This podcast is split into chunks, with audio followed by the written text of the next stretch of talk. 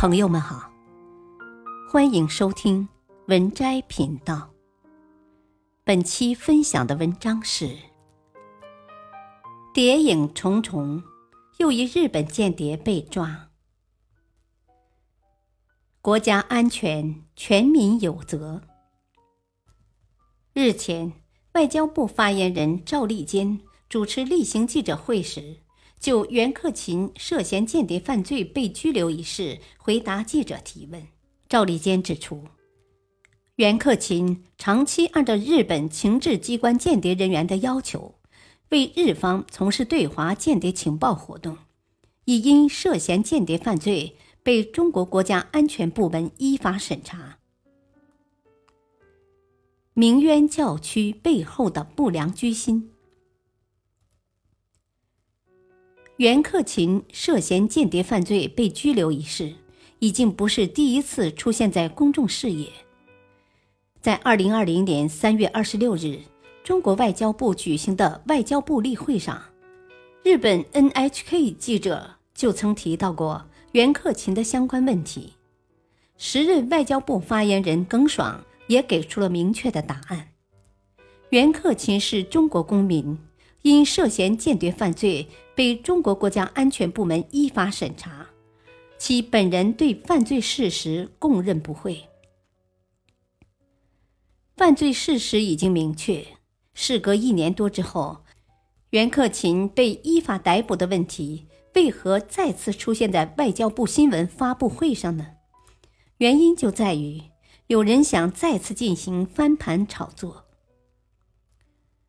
袁克勤涉嫌间谍罪一案，事实清楚，证据确凿。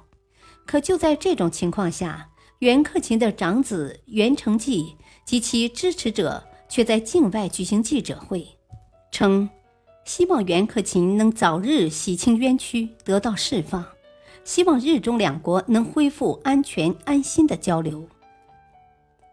什么叫早日洗清冤屈？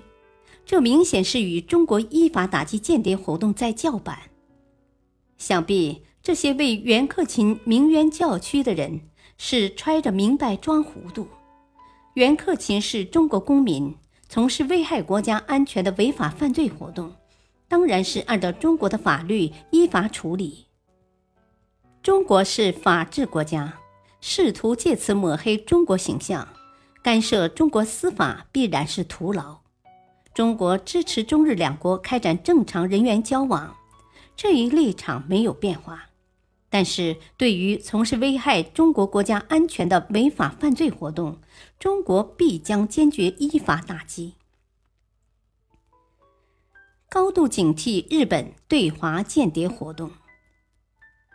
近年来，除袁克勤外，还有一些日本公民因涉嫌从事间谍行为，在中国被逮捕。如果我们稍微翻阅一下相关新闻消息，就会发现，其实日本间谍一直都持续在中国活动。自2015年以来，先后有数十名日本人因涉嫌间谍犯罪被捕。这些人都是来自日本，打着交流的旗号来中国搜集情报。从甲午战争到侵华战争，日本对中国的情报活动。可以说丝毫没有任何善意，为中国带来了巨大的创伤和不可估量的损失。从当前来看，日本对中国的间谍活动中，不仅通过军事手段进行明目张胆的进行侦查，在暗地里受情报总部的指派，也以民间交流、科学考察等名义从事对华间谍活动。二零零五年九月十四日，日本株式会社国土情报技术研究所所长大林成行及其学生东俊孝，以旅游者的身份入境，在中国开展非法测绘被抓。二零零七年三月二十三日至二十七日，日本人佐藤正光、水上和泽等人以考古研究名义。在中国境内开展非法测绘被抓。二零一七年三月，日本地下勘察株式会社人员涉嫌在华从事间谍活动被抓。二零一九年九月，北海道大学教授岩谷也是因为涉嫌非法获取中国国家机密被捕。日本间谍又一次以各种身份悄悄潜入，散布在中国的各个角落，搜集中国方方面面的情报。不断开展间谍情报活动，我们不得不再一次提高警惕，筑牢维护国家安全的人民防线。改革开放以来，中国在不断发展中和平崛起，前所未有的接近实现中华民族伟大复兴的目标。但实际上，隐蔽战线的斗争从来没有停止过。目前，一些国家的对华间谍活动关注的领域已不再局限于军事、政治等传统安全领域，生物、能源、金融、通信等非传统安全领域同样成了间谍关注和窃密的重点，手段无所不用其极，严重危害着我们国家安全。很多人总以为间谍很遥远。其实，一些看似只有在电影中才会出现的桥段，离我们很近。